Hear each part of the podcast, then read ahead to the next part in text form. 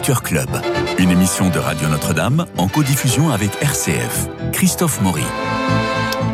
Alors nous allons au musée de l'Orangerie aujourd'hui pour aller voir l'exposition Modigliani et son marchand avec euh, vous, Diane Cellier. Bonjour, conférencière dans l'association Venez et Voyez. Et avec vous, Guillaume Sébastien. Bonjour à vous deux. Bonjour Christophe. Alors euh, c'est une exposition assez, assez épatante, il faut le dire, près d'un siècle après la rencontre entre ces deux hommes en 1914.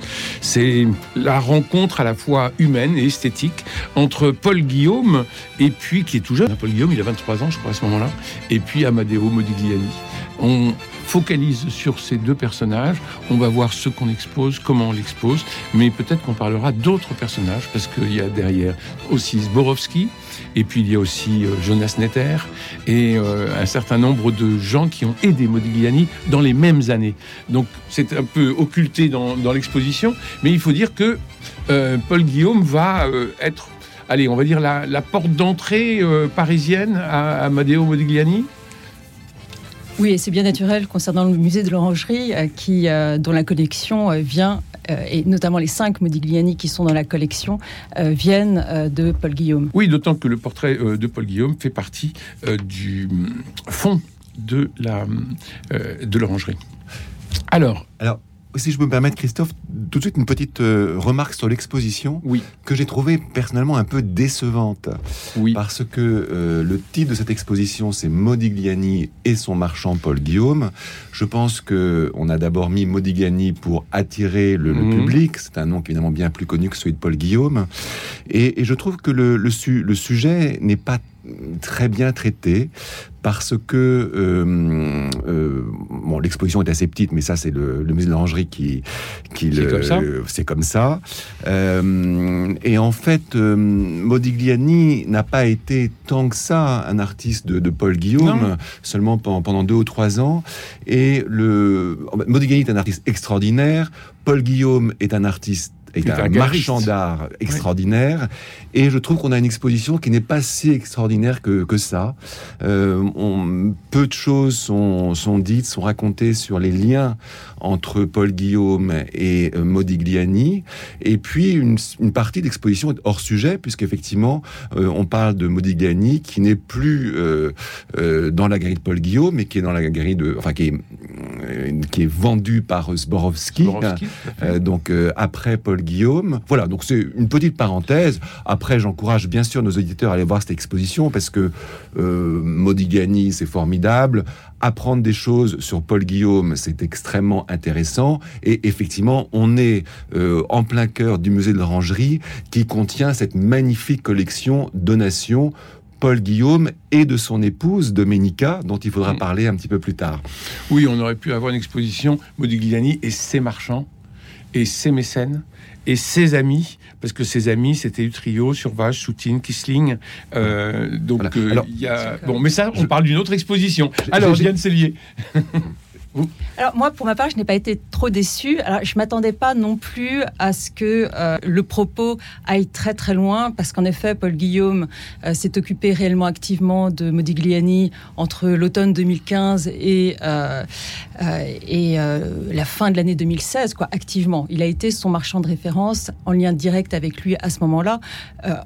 En revanche, il est vrai qu'il a continué à, promouvoir son œuvre euh, par la suite, un peu en main dans la main, si j'ai bien compris, avec Sborowski qui avait pris sa succession, et euh, également, et là il a eu un rôle majeur après la mort de Modigliani. Donc quelque part, je m'attendais pas à ce qu'il ait un rôle dans euh, la production euh, dans les recherches picturales euh, et artistiques de euh, Modigliani. En plus, Modigliani était quand même quelqu'un de terriblement indépendant. Je ne pense pas qu'il se serait laissé guider tant que cela par Paul Guillaume.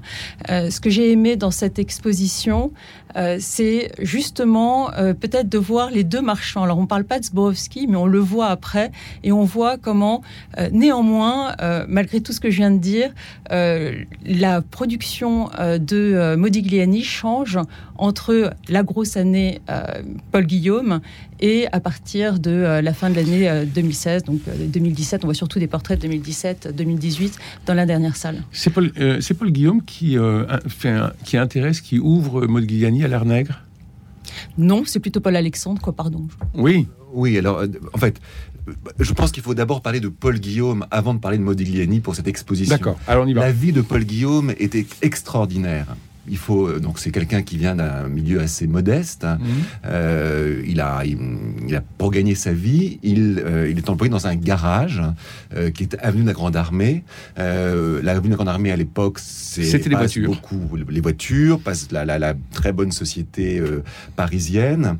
Et puis et puis dans ce garage sont importés des pneus en caoutchouc et dans les caisses ou dans ces pneus, on ne sait pas très bien. Eh bien, il se trouve des, des sculptures d'art des masques africains. Et euh, Paul Guillaume, qui a beaucoup de goût, apparemment, eh bien, euh, est très intéressé par ça. Euh, il en expose quelques-uns dans les vitrines du, garage. les, garages avaient des vitrines, comme les galeries d'art. Et puis, de façon incroyable, Apollinaire, Guillaume Apollinaire, passe devant le garage. Euh, lui-même est très intéressé par euh, euh qui commence à être en vogue euh, à Paris, beaucoup auprès des artistes. et il rentre, il rencontre ce, ce Paul Guillaume qui doit être quelqu'un d'extrêmement séduisant, qui est tout jeune, qui a effectivement 22, 23 ans. Paul Guillaume lui dit que le garage, il n'a pas envie d'y passer toute sa vie. Et à partir de là, se noue une amitié, une relation extrêmement forte entre Paul Guillaume et Apollinaire. Celui-ci le présente à ses amis, à, euh, aux grands intellectuels parisiens, marchands, etc. Et c'est comme ça que peu à peu, Paul Guillaume euh, sort de son, de son garage euh, et puis il va ouvrir sa première galerie, qui est une toute petite galerie à côté de la, de la mienne, rue de Miroménil, au 6 rue de la, de rue de la Miroménil, où il fait sa première exposition la veille de la Première Guerre mondiale. C'est absolument incroyable. Et dans cette galerie seront exposés, dans cette galerie euh, d'art, pas moderne, mais d'art euh, nouveau, de peinture nouvelle, exactement, c'est assez intéressant comme, comme terme, seront exposées euh, des œuvres d'artistes comme Kiriko, mais aussi, surtout, et Guillaume ne cessera de, faire ça, des masques africains et de, et de l'art Donc c'est vraiment Paul Guillaume, au départ, qui était intéressé par l'art nègre et, et qui, euh, de fil en aiguille, effectivement, a rencontré euh, Modigliani, euh, qui lui-même visitait, avait visité le Louvre, mais aussi le musée de Trocadéro, où cette sculpture, ces masques africains étaient présentés et devenus très très en vogue. vous, Diane Sellier, vous évoquiez Paul Alexandre tout à l'heure. Paul Alexandre, c'est lui qui a fait le catalogue raisonné des dessins de Modigliani. Et lui, c'est plutôt, il s'est plutôt euh, orienté vers les dessins et tous les dessins des cariatides et autres. Euh, ça, c'est chez, c'est chez Paul Alexandre. Euh, pour pour la peinture, ça va être beaucoup plus beaucoup plus éclaté entre entre les marchands, les mécènes. Je pense encore une fois à Jonas Netter. Et pour la peinture, on attend toujours le catalogue raisonné de l'ami Restellini, qui n'est toujours pas sorti. Oui, en effet. Paul Alexandre a conservé énormément de dessins que Modigliani aurait probablement jetés euh, s'il ne l'avait fait, et notamment des dessins préparatoires à des peintures. Euh, il lui a aussi, euh, il a fait en sorte qu'il rencontre des personnes qui lui demandaient des, portraits. Ça n'a pas toujours fonctionné parce que Modigliani avait son caractère. il lui a lui-même aussi demandé un certain nombre de portraits. Hein. Toute la famille Alexandre a été portraiturée par Modigliani. Ils ont tous la même moustache, vous avez remarqué. Et euh, ils, euh, ils ont beaucoup été en effet ensemble. C'est un goût également qu'ils partageaient, euh, donc des arts africains, des arts océaniens. Ils, se voyaient quasiment tous les jours. Hein. Jusqu'en 1912, les liens se sont un petit peu distendus ensuite, mais ils ont énormément partagé ce goût pour les arts extra-européens avant que, que Modigliani ne rencontre Paul Guillaume. Est-ce que Paul Guillaume va influencer la peinture de, de Modigliani alors, euh, il faut savoir, et ça c'est très, je disais un petit peu mes réserves sur l'exposition tout à l'heure, mais il y a quand même des choses très intéressantes dans l'exposition. On voit notamment euh, des sculptures de Modigliani qui Parce qu'il a commencé par là. Voilà, en marbre de Carrare. Mmh. Euh, effectivement, Modigliani a été peintre, puis sculpteur, mmh. puis il est revenu à la peinture euh, pour des raisons qui ne sont pas très précises, mais sans doute que le euh, euh, sculpter était pour sa santé n'était pas n'était pas bon. C'était c'est compliqué d'être sculpteur, c'est très lourd, ça demande beaucoup de, de, moyens physiques et on raconte aussi que quand il a montré des sculptures en Italie, eh bien certains de ses amis lui auraient un peu rionné ou se seraient moqués de de, son œuvre. Donc il est revenu à la peinture. Donc quand il rencontre Paul Guillaume, il, est, il est peintre en fait déjà. Mmh. donc il fait essentiellement des portraits. Dire que, que Paul Guillaume, un, marchand, n'influence pas un, peintre, un galeriste, c'est très rare. en tout cas, c'est un mauvais artiste. Il se fait influencer à ce point-là par son marchand. Par contre, été très important cette rencontre parce que euh, euh, Paul Guillaume a fourni euh, un atelier rue, rue Ravignan à Modigliani. Donc, vous savez, l'atelier, c'est l'endroit où, où, où, tout, se passe. tout se passe. Donc, Modigliani a eu les moyens de, faire ces tableaux. Et il y a des photos qui sont très émouvantes dans l'exposition. On voit Paul Guillaume photographié par Modigliani. Donc, Paul Guillaume, c'est incroyable. Il est, il est extrêmement élégant. Il a une cravate. Il a le le, visage altier. On, sent que c'est quelqu'un de très, de très, très ambitieux quand même. Il, mhm. n'a que 23 ans. Mhm. Et puis, euh, Paul Guillaume prend photo Modigliani, qui lui est tout le contraire du marchand, puisqu'il est en, en, euh, tenue de peinture. Euh, très, voilà, très, très débraillé devant, dans son atelier de la rue Avignon.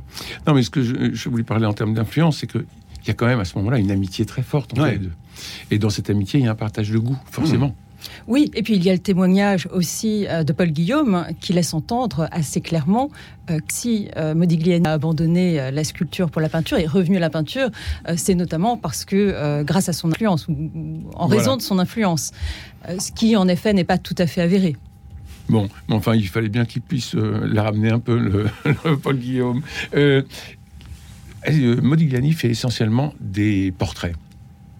Quels sont les portraits à ce moment-là que, euh, que Paul Guillaume euh, rachète, euh, dont il dispose et qui sont exposés dans cette exposition? Alors, c'est ça qui est incroyable, c'est que en fait, Modigliani, tout le monde connaît Modigliani.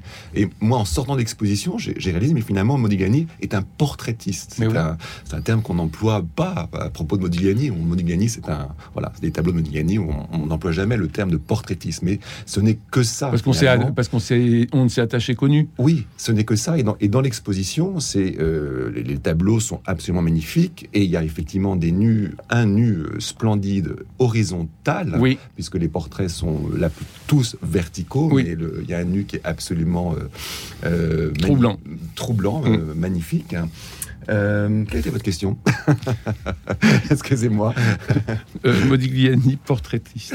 Oui, oui. Donc c'est effectivement c'est ce qu'aime euh, Paul Guillaume. alors effectivement, Modigliani a été très influencé pas par Paul Guillaume, mais qui a quand même acheté beaucoup de tableaux. Donc ça a été évidemment très important, mais mais par la par la par la, par l'Arneg, par toutes ces par tous ces mm. masses qu'il a vus. Donc c'est vrai que c'est ses yeux, ce, ce regard si vide, ces regards si vides de Modigliani sont directement influencés par ça. J'ai été surpris dans l'exposition de voir qu'il y avait quand même des portraits entre guillemets normaux, c'est-à-dire avec des regards euh, normaux, nos, regards ou en tout cas les regards des, des, modèles que, Donc, Modigliani a peint. Donc ils avaient fait et c'est très c'est très intéressant de voir ça au milieu de ces Modigliani entre guillemets classiques avec ce regard si, si vide et si particulier.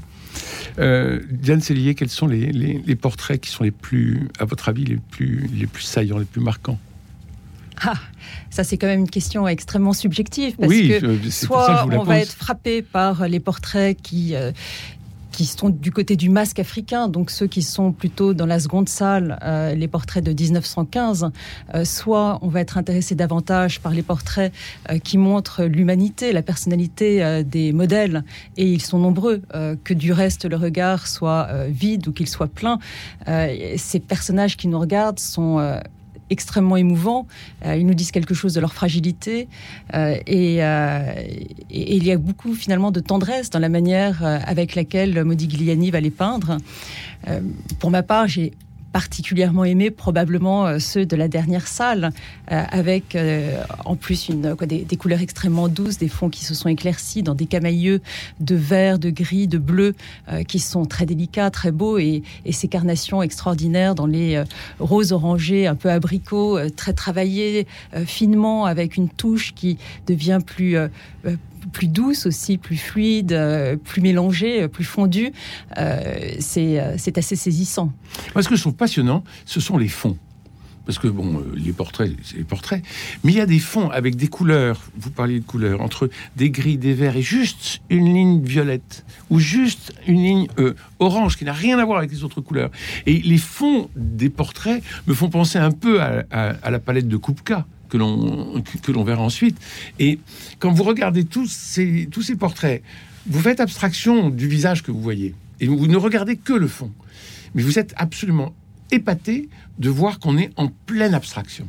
C'est-à-dire que euh, il est, euh, euh, il est dans des aplats, il est dans des, et c'est c'est bouleversant. Enfin, pour moi, c'est Finalement, il faudrait retirer le visage et puis on garde le tableau. Je me suis demandé aussi en, je me suis demandé aussi en visitant l'exposition si Modigliani n'avait pas été influencé de façon assez importante par Cézanne. Euh, j'ai trouvé qu'il y avait il y a des portraits de Modigliani qui font penser à des portraits de Cézanne. Il se trouve, je crois que Modigliani est arrivé à Paris en 1906. En 1906, c'est l'année de la mort de Cézanne. Il y a une très importante exposition de Cézanne qui était organisée euh, au Salon d'automne à cette époque-là que tous les artistes ont vu. de Paris ont vu. Mmh. Et je, je, suis certain, je pense, je, pense très certainement que Modigliani euh, a fait comme tous ces autres artistes a dû voir l'exposition euh, Cézanne et peut-être a été. Euh, enfin, ça m'a frappé de voir cette. Euh, c'est quelque chose qui m'avait jamais été apparu avant. Un peu cette parenté entre certains portraits de Modigliani avec ceux de Cézanne. Alors moi, je le vois très bien avec Picasso, mais, mais avec Cézanne, oui, bah pourquoi pas, il faut... Oui, moi, Guillaume, je rejoins assez. il y a notamment le jeune apprenti qui a une palette qui fait immanquablement pensé à Cézanne.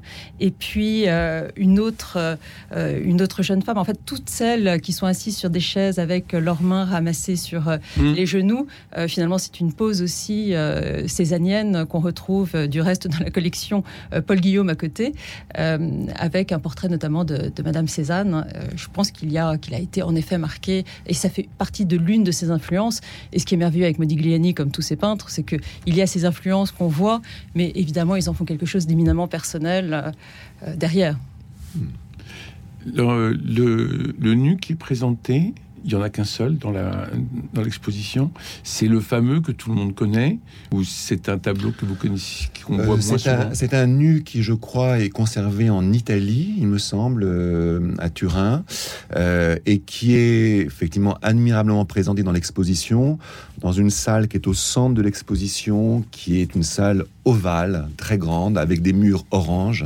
Et on est effectivement saisi quand on arrive dans cette salle par ces portraits que l'on voit, et puis ce nu euh, de très grande taille, euh, extrêmement sensuel, qui se détache. C'est Béatrice Astingue ou Jeanne Débuterne je, ne sais ni pas. l'une ni l'autre, je crois. Ni l'une ni l'autre. Je ne crois pas. Et donc, c'est nu quand même qui intéressait une clientèle masculine. On, fait quand même parler d'eux. je crois même que certains ont été retirés d'exposition de, de, Modigliani par leur trop grande sensualité. Oui, d'autant qu'ils étaient en, dans les vitrines, donc on pouvait les voir de la rue. Euh, C'était particulièrement, je pense, choquant. Euh, accessoirement en pleine guerre. Et un agent de police va demander à ce qu'on retire les, euh, les, toiles des vitrines euh, parce que ça, ça, ça, ça, choquait le, ça choquait le passant. Oui, parce que finalement, Modigliani n'était pas le premier à, à, peindre un nu avec des poils. Non, mais peut-être le premier à l'exposer dans la rue. On avait eu la naissance, la naissance du monde. On a vu alors l'origine du monde. L'origine du monde n'était pas forcément euh, censée être dévoilée à tout le monde, mais de la même manière qu'un tableau, euh, ne serait-ce que Goya, la Maya nue de Goya, qui aussi était une commande privée, qui n'était pas censée être exposée, euh, avait fait scandale, mais c'était quand même bien précédemment. là, en ce moment, à Beaubourg, vous, ils avaient un, nu sur le divan de Marquet, qui est assez inattendu, qui est tout aussi choquant choquant, non. Non. non, mais je veux dire, choquant pour la Vox Populi de l'époque ou en tout cas qui pourrait avoir autant choqué s'il avait été exposé de la même manière. Oui. Oui, euh, dans l'exposition, on, voit des choses très intéressantes sur Paul Guillaume et sur l'ascension sociale de Paul Guillaume, qui, euh, au départ, euh, comme je vous disais, partait d'une petite boutique rue Miroménil. Après, il a déménagé à Messine où il avait un appartement galerie de trois pièces. Et puis après, il est allé s'installer avenue du Bois. et il a fini carrés, hein. sa, sa, vie avenue du Maréchal Monoury dans ces magnifiques immeubles près de la, porte de la Muette. Donc ça c'est intéressant parce que tous les marchands malheureusement n'ont pas cette cette réussite là et on voit il y a un petit film qui montre les intérieurs de, ces appartements de, de Paul Guillaume et c'est vraiment prodigieux de voir euh, l'incroyable collection qu'il avait, tant en termes de qualité, mais de quantité d'œuvres. Les tableaux étaient euh, accrochés euh, touche-touche chez, chez, lui, chez lui et Dominica, sa femme, qui, alors on racontera pas l'histoire de Dominica, mais qui a enrichi la collection Paul Guillaume de façon extraordinaire, en, avec des impressionnistes, etc. Et, la, plus grande partie de la collection Paul Guillaume, finalement, a été, je crois, euh, notamment euh, enrichi, acheté après la mort de Paul Guillaume, qui mhm. est mort jeune euh, en, 1934. En vendant néanmoins certains Modigliani. Oui, en plus. Voilà. Ah oui. Et puis autre chose qu'il faut dire, c'est que Paul Guillaume a créé une revue qui s'appelait Les Arts à Paris, donc qui accompagnait la, vie de sa galerie, qui faisait la promotion de sa galerie. Et euh, il y a des, numéros de la, des Arts à Paris qui sont présentés dans les vitrines. Moi, j'ai lu euh, euh, quelques textes sur Modigliani. C'est extrêmement bien écrit, c'est très beau ce qu'il ce qui, ce qui met sur Modigliani. Et là, on sent vraiment qu'il avait une, une, un lien très fort avec Modigliani, très amical, que il aimait beaucoup cette peinture de cet artiste qui était quand même rien à Paris. Modigliani c'était quand même euh, voilà un artiste assez misérable qui vivait misérablement dans son atelier. Euh, et donc on voit euh, qu'il s'est complètement, il adorait la peinture de Modigliani et il, en parle dans ses textes qui sont absolument magnifiques. Jonas Netter, qui avait à ce moment-là 23 ans, avait fait une sorte de, de de, oui, de, pacte avec Modigliani en lui donnant 40 francs par mois ce qui était énorme, 40 francs par mois pour euh, qu'il lui cède tous les invendus du mois. Alors autant euh, chez Paul Guillaume, toutes les, toutes les toiles sont, euh, sont accrochées, autant chez Jonas Netter, dans le 17e arrondissement, c'était des pièces entières avec toutes les toiles qui étaient, qui étaient comme ça, parce qu'il n'y avait pas que Modigliani, il y avait aussi naturellement Utrio, Soutine, Valadon, Kisling et autres. et donc Modigliani avait des amis avait des mécènes, avait des marchands. Et euh, Zborowski va être très, euh, très, très puissant sur le plan commercial. Peut-être plus que Paul Guillaume, qu'est-ce que vous en pensez? Pour Modigliani, dans un premier temps, peut-être, oui, probablement. Euh, mais ce n'est pas le grand marchand qu'est Paul Guillaume, et d'ailleurs il n'aura pas la même réussite. Euh, mais en, effet, c'est lui qui organise cette première exposition personnelle de Modigliani à la galerie Bertveil, donc avec ses fameux nus qui, euh, donc finalement, ça a été un peu un flop, mais il l'a quand même organisé, voilà. Et, ça fait le buzz. Oui, oui, ça fait le buzz. C'est lui qui aussi présente Modigliani euh, dans une exposition à Londres en 1919 et ce sera la première toile euh, qu'il vendra pour 1000 francs, ce qui est énorme quand on pense euh, par exemple au chiffre que vous venez de donner. donc c'est le succès qui commençait à poindre mais euh, Modigliani euh, euh, n'en profitera pas longtemps puisqu'il va mourir à ce moment-là. Et derrière, Paul Guillaume prend énormément le relais et grâce notamment à la rencontre qu'il fait de, Barnes qui va venir et qui va venir chez Zborowski acheter un certain nombre de Modigliani. Et, et, ça, c'est la rencontre décisive, effectivement. Barnes va être un tremplin. Barnes qui a tremplin mondial. la gloire de, Paul Guillaume, hein, mm. notamment. Et je ne sais pas combien d'œuvres de Modigliani sont dans la, collection Barnes. Il y en a beaucoup. Je crois une, une quinzaine, autour d'une quinzaine. Voilà, mais c'est effectivement incroyable comme Paul Guillaume, très tôt, très jeune, a expédié, des, envoyé des œuvres de, des artistes de sa galerie aux États-Unis. Mm-hmm. Alors, il a travaillé beaucoup avec des, euh, des décorateurs euh, mm. au début, euh, quand il était avant d'avoir ouvert sa galerie. il a travaillé, je crois, chez la, la sœur de Paul Poiret. donc, il, il, avait du goût. C'était quelque chose d'inné pour lui. Et et euh, voilà, c'était, euh, il avait ce goût-là qu'il a bien sûr euh, servi tout au long de sa courte carrière finalement. Un peintre et son marchand, Amadeo Modigliani, c'est jusqu'au 15 janvier. Avec musée de l'Orangerie, oui. Avec une très bonne biographie qui vient de sortir sur Paul Guillaume, euh, qui est en vente au musée de l'Orangerie, que je suis en train de lire. Je n'ai pas le livre avec moi, j'ai oublié euh, l'auteur ou l'autre. de Darami. Absolument. Bravo.